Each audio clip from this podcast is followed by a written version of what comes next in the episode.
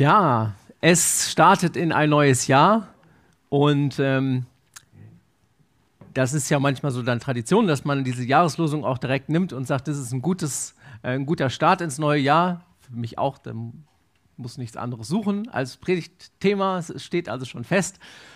Und ähm, Hermann, du hast auch gerade schon mal in, in, Worte verpackt oder ihr habt äh, da in diesen, diesem Titel äh, einen ganz wichtigen Bibeltext, zu dem wir gleich nochmal kommen. Ähm, und die Jahreslosung habt ihr auch da drin schon gehört. Alles, was ihr tut, geschehe in Liebe. Ja, so, so heißt diese Jahreslosung, wird übrigens ausgesucht von äh, der Ökonom Ökumenischen Arbeitsgemeinschaft für Bibellesen. Äh, jedes Jahr hat nichts mit der politischen Situation oder sonst was zu tun, sondern wird einfach ja, frei davon irgendwie ausgesucht. Und ähm, 1. Korinther 16, Vers 14, also für dieses Jahr. Ich habe am letzten Mittwoch Besuch von Freunden bekommen und dann hatten wir so über diese Jahreslosung auch kurz gesprochen und sagten die, wow, das ist schon ein ganz schön herausfordernder Vers. Und dann so neben, dahinter noch so, ja, und dann ist ja auch immer so die Frage, wie man das so auslegt. Ein Stück weit werde ich das heute mal versuchen.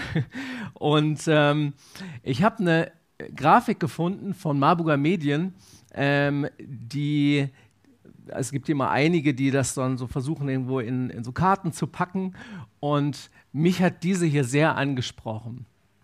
Alles, was ihr tut, geschehe in Liebe und das Ganze in Revolution.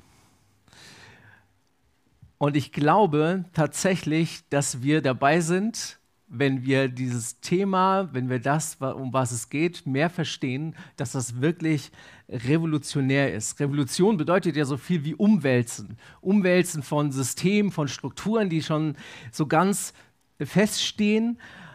Es geht um radikale Veränderung. Vielleicht sitzt du jetzt heute Morgen hier und denkst, ups, startet aber gut hier ins neue Jahr. Ich dachte, wo bin ich denn hier gelandet? Ja, ich, bin, ich dachte, ich bin hier im Gottesdienst. Aber genau das ist es, falls das nicht bewusst war, im christlichen Glauben geht es tatsächlich um radikales Umdenken. Es geht um Gottes Reich. Gott hat uns gerettet, so steht es im Kolosserbrief, aus der Gewalt der Finsternis und er hat uns versetzt in das Reich seines geliebten Sohnes. Und das ist ein Reich, das ganz anders ist. Ganz anders ist als das Reich dieser Welt, wo wir so gewohnt sind, wo wir so von geprägt sind. Und deswegen, wir haben vorhin darum gebetet, als wir über diesen Gottesdienst gebetet haben, dass dass das nicht etwas ist, was dir einfach nur gut tut, wo du heute sagst, ach, jetzt war ein schöner Gottesdienst, ich bin gestärkt und es geht jetzt irgendwie weiter und jetzt habe ich aufgetankt für die nächste Woche. So denken wir ja manchmal. Aber bist du bereit für radikales Umdenken und für radikales Neuleben eigentlich? Das ist das Ziel von einem Gottesdienst. Einander zu ermahnen, zu ermutigen, äh, ja, zu ermutigen, einfach dieses, in dieses neue Leben, in dieses neue Denken reinzukommen. Wenn du bereit bist dafür und heute diese Sehnsucht hast, dann glaube ich, dass Gott heute was tun möchte in dir und ähm, etwas verändern möchte. Tatsächlich geht es Gott um Liebe. Das ist etwas, ähm, was sich durch die ganze Bibel durchzieht zu Jesus kam mal ein Gesetzeslehrer und fragte ihn, Meister, welches ist das wichtigste Gebot? Und Jesus antwortet ihm, du sollst den Herrn, dein Gott, lieben, von ganzem Herzen, von ganzer Seele und von ganzem Gemüt. Dies ist das höchste und größte Gebot. Das andere aber ist dem gleich, du sollst deinen Nächsten lieben wie dich selbst. In diesen beiden Geboten hängt das ganze Gesetz und die Propheten das ganze Gesetz und die Propheten. Das ist komplett, das ist alles. Liebe ist tatsächlich die Erfüllung des Gesetzes. Das heißt schlussendlich, wenn du lernst zu lieben, dann brauchst du das Gesetz nicht mehr. Und das ist Freiheit. Das ist eine Freiheit, in die wir reinkommen sollen. Lieben ist wichtiger als jede theologische Frage, die ich oder die du vielleicht nicht beantworten kannst. Darum geht's. Und jetzt ist die große Frage, was heißt das eigentlich? Das sind nicht viele Worte, aber was heißt Liebe eigentlich? Und ich glaube, eine super Beschreibung von Liebe liefert äh, Paulus selbst in diesem Korintherbrief ähm, drei Kapitel vorher. Und ähm, wenn du eine Bibel dabei hast, dann schlag gerne mit auf und äh, lass das vielleicht auch heute aufgeschlagen, auch wenn manche andere Verse noch kommen, mal liest das mit. Äh, und das lohnt sich in diesem Jahr immer wieder, diesen Text zu lesen. 1. Korinther 13 ist überschrieben mit das hohe Lied der Liebe. Da wird einiges beschrieben und wie gesagt, wir haben es gerade in äh, diesen, diese Verse auch schon teilweise mit Melodie gehört. Ähm, ich möchte mal lesen die Verse 4 bis 7. 1. Korinther 13, 4 bis 7. Die Liebe ist langmütig und freundlich. Die Liebe eifert nicht, die Liebe treibt nicht Mutwillen, sie bläht sich nicht auf. Sie verhält sich nicht ungehörig, sie sucht nicht das ihre, sie lässt sich nicht erbittern, sie rechnet das Böse nicht zu, sie freut sich nicht über Ungerechtigkeit, Sie freut sich aber an der Wahrheit. Sie erträgt alles, sie glaubt alles, sie hofft alles, sie duldet alles. Ich glaube, ein Schlüsselsatz ist der in der Mitte. Liebe sucht nicht das ihre. Der griechische Begriff für, für diese Liebe, die äh, neutestamentlich eigentlich immer gemeint ist, ist dieser Begriff Agape. Agape ist die Zuwendung zu einem Gegenüber, ähm, die nur um des Gegenübers willen geschieht. Bonhoeffer hat es mal so gesagt, die Liebe will nichts von dem anderen, sie will alles für den anderen. Und diese Liebe, die hat einen Ausgangspunkt. Und dieser Ausgangspunkt ist immer in Gott. Gott hat diese Liebe nicht nur, Gott ist diese Liebe. Und jetzt ist es so, dass diese Liebe sich ausbreiten möchte. Das ist Gottes großer Liebesplan. Das ist das, was er sich gedacht hat, als er die Menschen geschaffen hat. Und ich will es ein bisschen versuchen, schematisch darzustellen. Ich glaube, es ist ein bisschen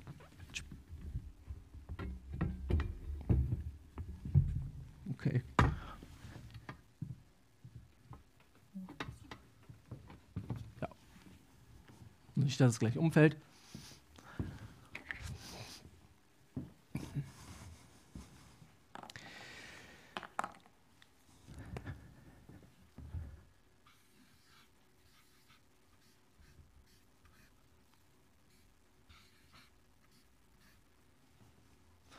Gott ist Liebe, könnte man noch dahinter. Und Gott schafft die Menschen, damit sie Empfänger dieser Liebe sind.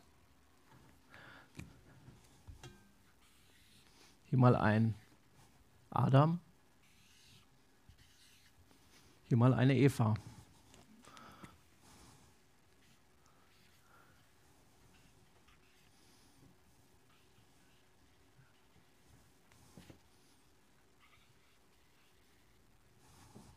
Ich lerne noch Herzen zu zeichnen. In diesem Jahr, glaube ich, habe ich echt eine Chance. Und das Ziel ist, Gott sagt, ich möchte Menschen mit meiner Liebe füllen. Und das Ziel ist, dass die Menschen diese Liebe wiederum weitergeben.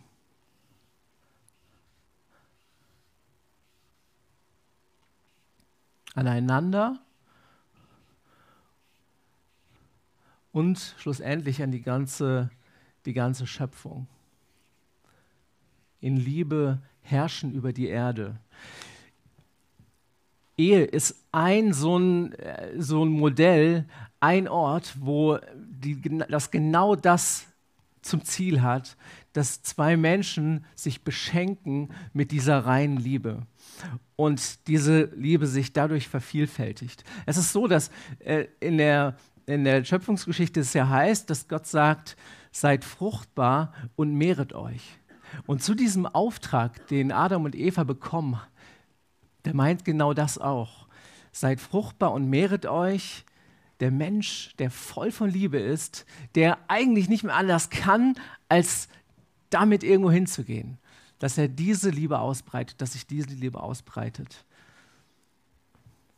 Adam und Eva wurden dazu geschaffen, Gottes Liebe in alle Schöpfung hinaus freizusetzen. Geschaffen, um andere Menschen zu lieben und das alles komplett ohne egoistische Hintergedanken. Denn die Liebe sucht nicht das ihre. Das ist die Idee. Doch dann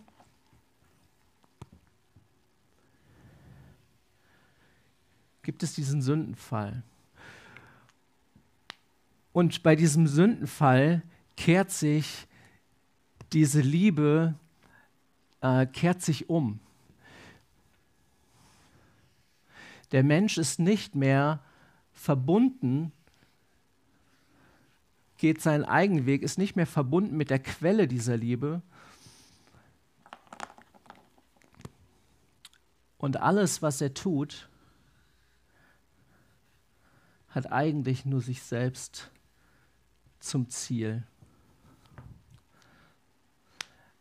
Anstatt Liebe einfach weiterzugeben, schaut der Mensch, dass er geliebt wird, dass er bekommt, was er, was er braucht, dass er seine Bedürfnisse befriedigt bekommt. Es geht nicht mehr umeinander, sondern es geht um mich selbst introvertiert, egoistisch, selbstsüchtig. Statt fröhlich anderen Menschen in Liebe zu dienen, schaut der Mensch nur darauf, dass alles ihm dient. Und das ist die ähm, ja, nüchterne und erschreckende Wahrheit, die wir in der Bibel lesen. So sind wir Menschen. So ist Adam nach dem Sündenfall. Ihr, warum wir eine Revolution brauchen? Und ich glaube, wir müssen noch ein bisschen genauer hinschauen, was, ähm, worum es eigentlich bei dieser Liebe geht. Denn man könnte ja jetzt schon hinkommen und sagen, naja, ähm, so ganz so extrem äh, ist es doch eigentlich nicht, oder? Ist doch nicht so, dass der Mensch immer egoistisch ist. Also gibt doch auch Menschen, die kümmern sich sehr wohl um andere. Liebe ist allerdings nicht das, was ich tue, sondern Liebe hat viel mehr mit dem zu tun, warum ich etwas tue. Und ähm, wir lesen noch einmal in 1. Korinther ein paar Verse, beziehungsweise 13, Vers 3 lese ich mal. Und wenn ich alle meine Habe den Armen gäbe und ließe meinen Leib verbrennen und hätte die Liebe nicht, so wäre es mir nichts nütze. Sagt Paulus was ziemlich krasses, finde ich. Paulus sagt, du kannst die besten Dinge in deinem Leben haben und tun, ohne Liebe zu haben. Du kannst die besten Dinge in deinem Leben tun, ohne Liebe zu haben. Du kannst alles Geld, du kannst alles, was du hast, kannst du dein, den Armen geben. Heute Morgen warst du auf der Bank, hast alles zusammengesucht, alles verkauft, hast es hierher gebracht und hast es vorne in den Kollektenbeutel geworfen. Du kannst sogar deinen ganzen Körper, deinen gesamten Leib kannst du hingeben. Bei lebendigem Leib kannst du dich verbrennen lassen. Und trotzdem kannst du keine Liebe haben. Kannst du das denken? Frag dich doch mal, was könnten eigentlich sonst, was könnten das sonst für Gründe sein ähm, für so ein Handeln, was eigentlich nach Liebe aussieht? Was könnten das sonst für Gründe sein?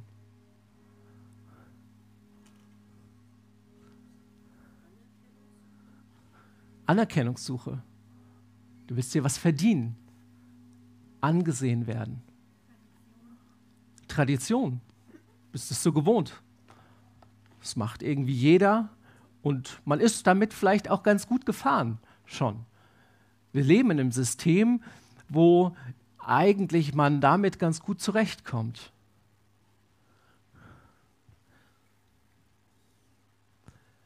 Vielleicht willst du dich einfach auch nur selbst gut fühlen. Es geht, geht dir eigentlich darum, ja, das, das fühlt sich ja auch gut an, wenn ich irgendwie nett und lieb unterwegs bin. Vielleicht willst du selbst geliebt werden und ja, eben das dir verdienen. Oder du willst einfach nur Schmerz vermeiden, auch das, ja. Ich lebe in einem System, in dem man damit einfach am besten fährt. Und vielleicht ist das meine Motivation für Liebe. Und das alles sind egoistische Motive. Ich merke, dass ich, das, dass ich diese reine Liebe noch nicht habe. Manchmal ist das sehr versteckt und ich äh, erzähle euch ein Beispiel ähm, von vorgestern. Also ich war in der Küche beim Essen machen und ähm, wir haben, Dani und ich, wir haben äh, gesprochen, äh, Dani, meine Frau, äh, und wir, ich hatte bei dem, äh, was wir da geredet haben, es war einiges Kritisches dabei und ich hatte irgendwann das, das Gefühl, Danis Erwartungen nicht zu genügen. Und ich hatte den Eindruck, ähm, ich will doch eigentlich alles richtig machen, aber ich schaffe das irgendwie nicht. Und das hat bei mir ausgelöst, dass ich mich ungeliebt gefühlt habe. Und dann ging es darum, am Nachmittag einfach darum, wer äh, einkaufen geht. Und dann habe ich gesagt, dass ich einkaufen gehen würde. Und mir ist es zuerst gar nicht so bewusst gewesen, aber mir ist es immer deutlicher geworden, warum ich das gesagt habe. Ich habe nämlich nicht gesagt, dass ich einkaufen gehen würde aus reiner Liebe, sondern eigentlich, um mir wieder ein bisschen was zu verdienen. Um irgendwie mich zu beweisen. Doch irgendwie zu beweisen, dass ich doch genüge. Und eigentlich hatte ich selbst viel zu viel zu tun und, äh, und, und wollte, wollte gar nicht unbedingt einkaufen gehen. Dann ging es genauso. Aber ich bin dankbar, dass du Gottes Stimme hörst und äh, Gott dir gesagt hat, äh, frag nochmal nach. Und dann ist zu mir gekommen und hat nochmal äh, gefragt, sag mal, ähm, soll ich einkaufen gehen? Willst? Und ich habe äh, gesagt, ja, ähm, das wäre gut. Und ich habe mich dagegen entschieden, diese, dieses, diese Wiedergutmachung oder dieses mich selbst beweisen äh, weiterzuführen, weil es nicht das richtige Motiv gewesen wäre. Jetzt fragt sich vielleicht, wäre das irgendwie schlecht gewesen, äh, jetzt einkaufen zu gehen, äh, vielleicht einfach trotzdem zu machen. Aber es geht hier nicht um richtig und falsch. Und äh, früher hätte ich das, hätte ich wahrscheinlich genau so äh, reagiert und ich habe es sogar Früher habe ich, glaube ich, auch Christsein mehr so verstanden. Im Grunde heißt lieben, dem anderen etwas Gutes zu tun, ihn lieb und nett zu behandeln, im Grunde auch, wenn ich es gerade nicht fühle. Also im Grunde auch, wenn, wenn, wenn ich überhaupt keine Lust habe, mein Herz ganz anders aussieht. Hauptsache, ich tue das Richtige. Hauptsache, ich behandle den anderen Liebe und Respekt. Aber das Problem ist, dass dein Herz dahin, wenn mein Herz dahinter einfach nicht das Richtige ist, dann werde ich immer mehr in ein verkrampftes Christsein reinkommen und äh, werde immer mehr mich dazu trainieren, einfach ähm, ja, mich, mich irgendwie dazu zu bringen, etwas zu machen, was ich aber eigentlich tief im Inneren nicht möchte. Alles, was ihr tut, das geschehe in Liebe. Und das Ding ist, was, wo wir Menschen so drin sind, und ich glaube deswegen, dass wir diese, diese Revolution, dieses komplette Umdenken brauchen, ist, dass wir, dass wir so sehr in dem System drin sind, wo das äußerliche Verhalten einfach äh, am meisten zählt und wo wir das äußer, äußerliche Verhalten sehen. Und irgendwo ist das auch klar, weil wir Menschen können ja tatsächlich äh, eigentlich nichts anderes mit unseren Sinnen wahrnehmen. Ein Mensch sieht, was vor Augen ist. Aber Gott sieht eben das Herz an. Ja, denkst habe ich auch schon mal gehört, 1 Samuel 16, ja, da steht das. Aber, aber glaubst du das wirklich, dass Gott wirklich nur aufs Herz schaut? Das macht einen Unterschied, wenn das wirklich bei dir angekommen ist. Und ich glaube tatsächlich auch, dass wir in Gemeinde das manchmal so sehr gewohnt sind, auf das Äußere zu schauen. Wie verhält sich jemand? Sieht das christlich aus, was der gerade so tut? Wenn wir ehrlich sind, haben wir doch so viele Vorstellungen davon, wie, so, wie das so aussehen soll, was ein guter Christ tut und was er eben auch nicht tun sollte.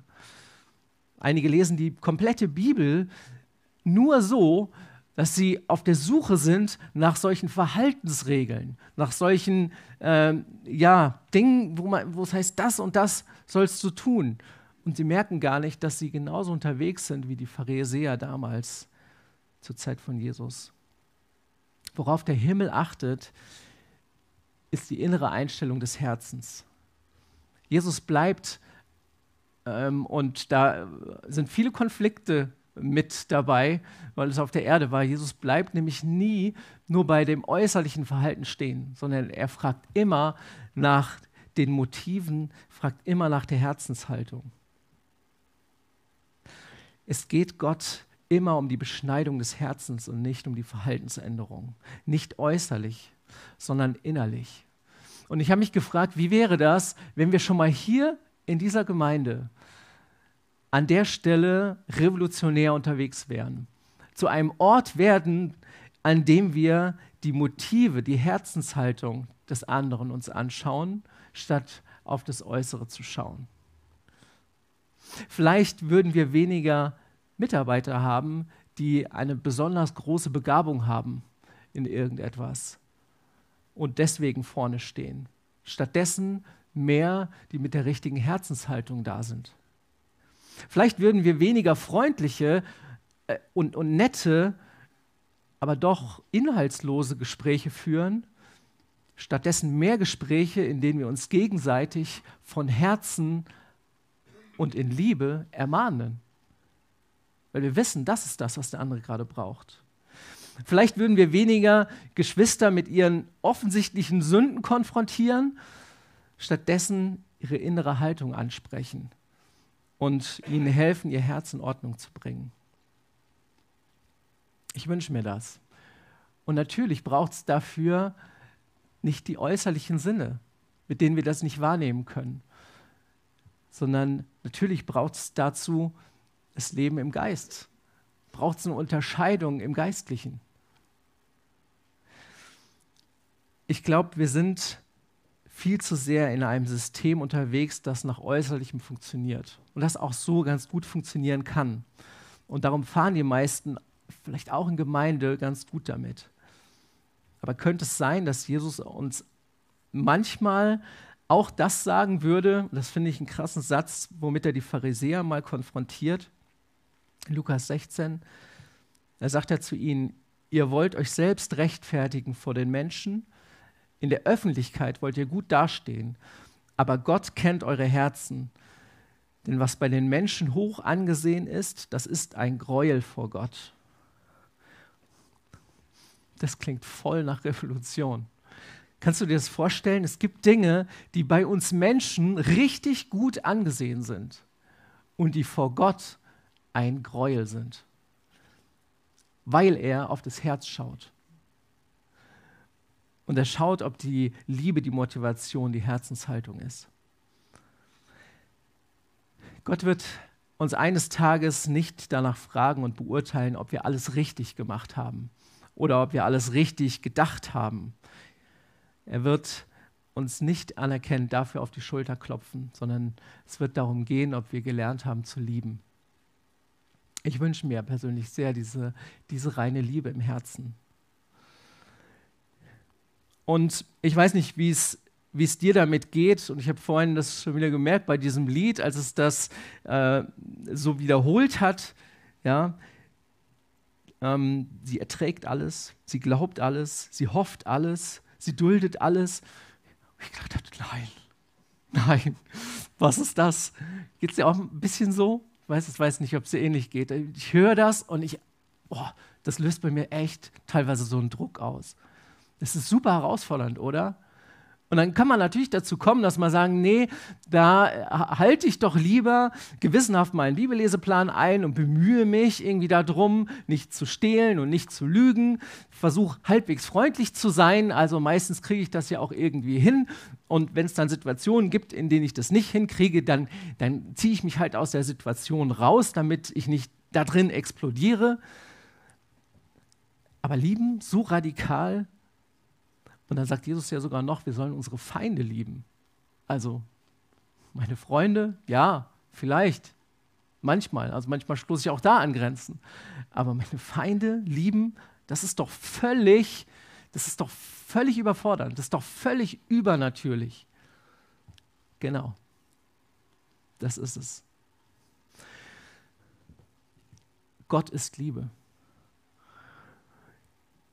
Und du brauchst diese Liebe, die du aus dir selbst heraus nicht hast. Schau dir nochmal diesen, diesen Liebesplan Gottes an. Das Erste, was du brauchst, ist, dass du Gottes Liebe wieder erfährst. Dass du dich von ihm füllen lässt. Dass diese Verbindung da ist. Und du brauchst ein Umdenken, eine Bekehrung, weil jeder Mensch seit Adam eben nur auf sich selbst schaut. Musst du dich bekehren, damit diese Liebe nicht nur zu dir selbst, sondern wieder zu anderen fließen kann. Das heißt, das Selbst muss sterben, sagen das immer. Das Selbst muss sterben und du musst in Christus neu geboren werden. Aber genau das ist das Evangelium. Christus in dir, in Form des Heiligen Geistes, das ist das Evangelium. Und das verändert dich von innen heraus. Alleine kannst du es nicht. Aber Jesus ist die perfekte Liebe und er möchte in dir wohnen. In Römer heißt es, denn die Liebe Gottes ist ausgegossen in unsere Herzen durch den Heiligen Geist, der uns gegeben worden ist. Und im 1. Johannesbrief mal, darin ist die Liebe Gottes zu uns offenbar geworden, dass Gott seinen einzigen Sohn in die Welt gesandt hat, damit wir durch ihn leben. Du sollst es nicht selbst machen. Du sollst aus ihm heraus leben. Bitte denkt es nicht, dass du als Christ irgendwie versuchen müsstest zu lieben. Nirgendwo in der Bibel steht es. Nirgendwo in der Bibel steht, versuche zu lieben. Jeder, der versucht zu lieben, der beweist tatsächlich nur, dass er aus sich selbst heraus lebt und dass er in Adam ist. Gottes Liebe ist immer geduldig, Gottes Liebe ist freundlich und so weiter und so fort. Das kannst du nicht. Deswegen sei einfach ein Gefäß für die Liebe Gottes. Und dazu kannst du dich entscheiden. Lass dein Ego mit Christus sterben und entscheide dich für diese Liebe. Es ist tatsächlich so, die vollkommene Liebe von Christus lebt die ganze Zeit in mir, bis ich mich dazu entscheide, die selbstsüchtige Liebe von Adam wieder in mir zu akzeptieren, anstelle dieser perfekten reinen Liebe von Christus. Und dann darf ich Buße tun. Dann darf ich um Vergebung bitten, ich darf Vergebung in Anspruch nehmen und umdenken. Ich habe in der Silvesterpredigt ähm, über dieses lebendige Wasser gesprochen, mit dem uns Jesus füllen möchte. Die gute Nachricht ist nicht nur, dass Gott deine Bedürfnisse füllen möchte, erstillen möchte, sondern die gute Nachricht ist, dass wir selbst zu dieser Quelle lebendigen Wassers werden. Wer an mich glaubt, wie die Schrift sagt, von dessen Leib werden Ströme lebendigen Wassers fließen. Glaube, Beziehung ist der Schlüssel. Und durch den Heiligen Geist in dir werden Ströme lebendigen Wassers aus dir fließen. Und da geht es im ganzen Evangelium drum. Es geht im Evangelium nicht darum, dass du irgendetwas bekommst, was du brauchst, sondern es geht darum, dass du verwandelt wirst in das Bild, in das Ebenbild Gottes. Es geht darum, diese Quelle lebendigen Wassers zu werden, wo Liebe heraussprudelt, einfach weil du voll bist davon. Und das ist die gute Nachricht. Die gute Nachricht ist, dass du lieben kannst, wenn er in dir ist.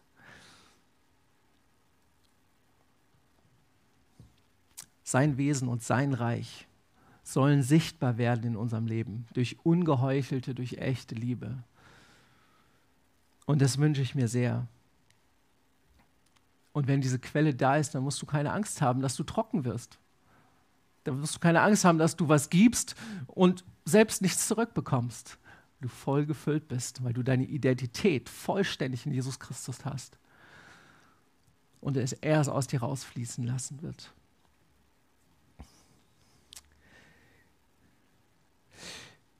wirst du dich heute dafür entscheiden, möchtest du dich heute dafür entscheiden, ein leeres Gefäß für, für ihn zu sein und dich füllen zu lassen?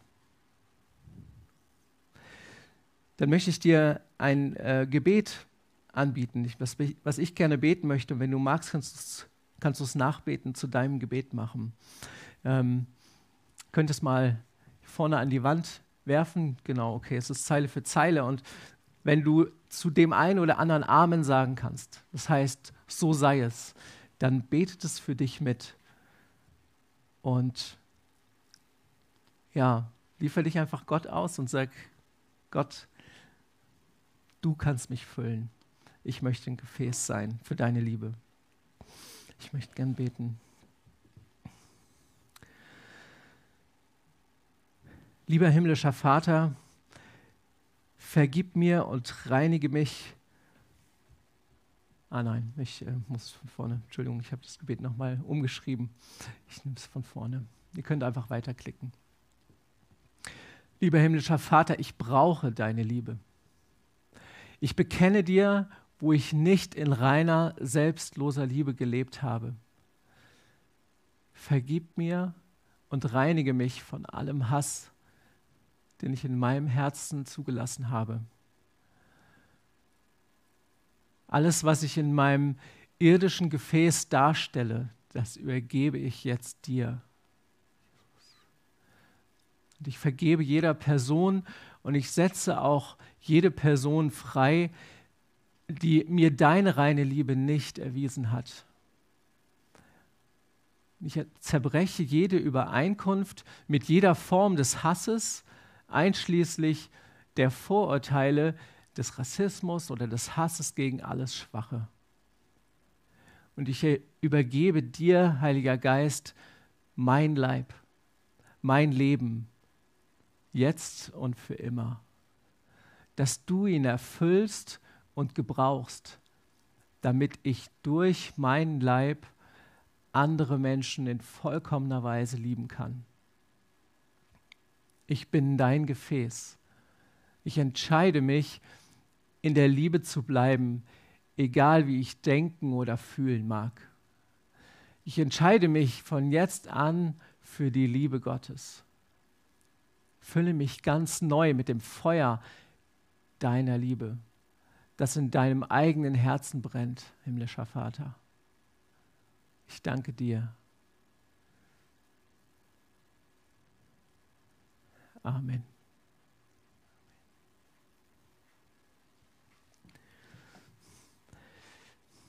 Wir werden jetzt gleich zusammen das Abendmahl feiern. Und damit machen wir uns auch wieder bewusst, wo diese Quelle der Liebe ist. Die selbstlose Liebe von Jesus, die wirklich alles gibt,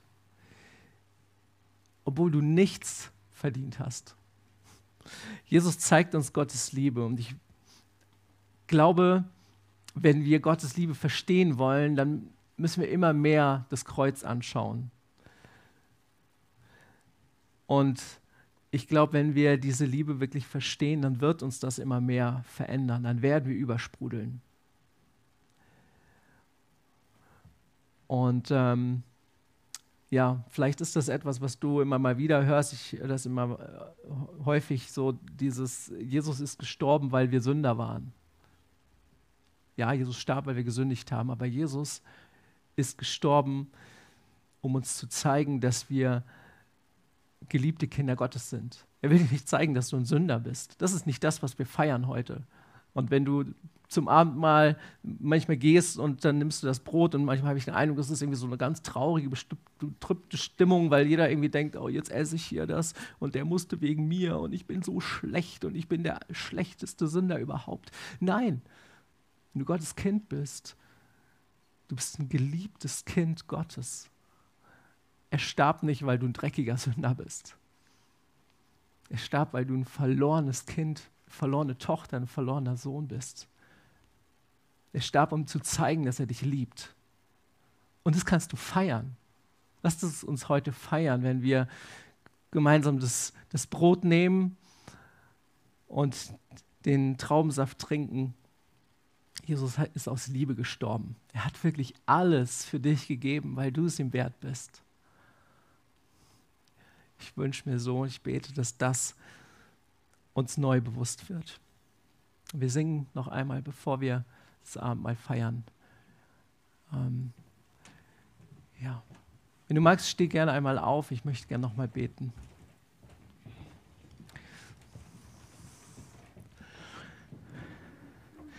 Jesus, ich wünsche mir mehr noch diese Offenbarung deiner Liebe.